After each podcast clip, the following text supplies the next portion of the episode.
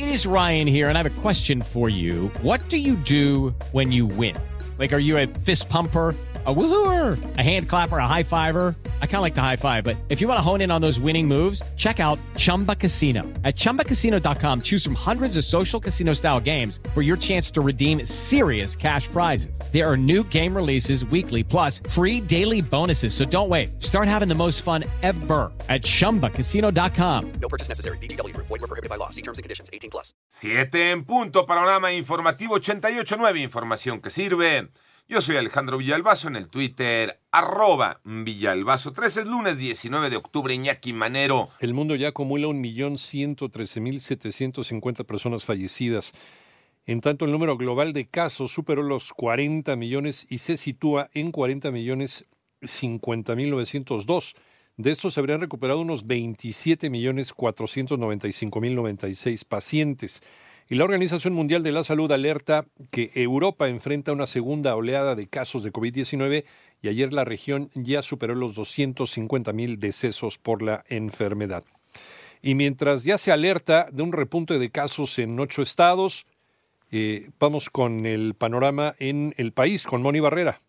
La Secretaría de Salud informó que ya son 851.227 casos confirmados de COVID en el país y 86.167 defunciones, pero algunas entidades federativas como Aguascalientes, Coahuila, Colima, Chihuahua, Ciudad de México, Durango, Nuevo León, Oaxaca y Zacatecas presentan un repunte. A la fecha tenemos ocho entidades donde podríamos decir que tienen un rebrote, tienen ya varias semanas de, de incremento. Algunas entidades han rebasado también en este incremento el pico máximo que lograron en algún momento, similar a lo que estamos viendo en los países europeos. Así lo dijo Rui López Ridaura, director general del Centro Nacional de Programas Preventivos y Control de Enfermedades. En 889 Noticias, Mónica Barrera.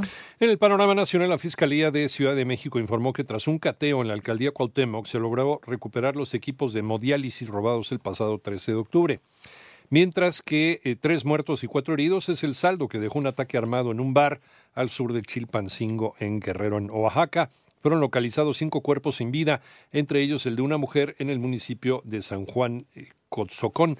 Y además ayer Coahuila e Hidalgo tuvieron elecciones con el 75% de las actas computadas. Los resultados en Coahuila mostraban un triunfo del PRI en la totalidad de los distritos electorales para renovar el Congreso local y en el caso de Hidalgo no fue aprobado el PREP.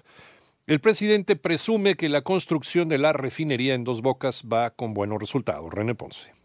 Durante su visita de supervisión a los avances en la construcción de la refinería de Dos Bocas en Paraíso, Tabasco, el presidente de México se comprometió junto con la secretaria de Energía, Rocionale, a que el 1 de julio de 2022 estará concluido este proyecto, gracias a que el gobierno federal tiene finanzas sanas y los recursos están garantizados. El primer mandatario aseguró que el manejo de la economía por parte de su administración ha sido tan responsable, eficaz, honesto y austero que se designó al secretario de Hacienda, Arturo Herrera, como presidente de la Junta de Gobernadores del Banco Mundial y el Fondo Monetario Internacional. Ha manejado el gobierno la economía y las finanzas con tanta responsabilidad, eficacia, honestidad, austeridad, que acaban de decidir nombrar como presidente del Consejo de Administración del Banco Mundial y del Fondo Monetario Internacional al secretario de Hacienda del gobierno de México, Arturo Herrera. Para 889 Noticias, René Ponce Hernández. Las 7 de la mañana con 6 minutos en el panorama internacional en los Estados Unidos el 8 de diciembre próximo será la ejecución de Lisa Montgomery,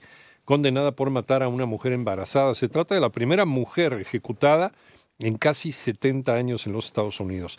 Mientras que al menos dos iglesias del centro de Santiago de Chile fueron quemadas ayer tras la manifestación para conmemorar el primer aniversario de una ola de protestas. Y en Bolivia, Luis Arce, candidato del movimiento al socialismo, habría ganado en primera vuelta las elecciones presidenciales.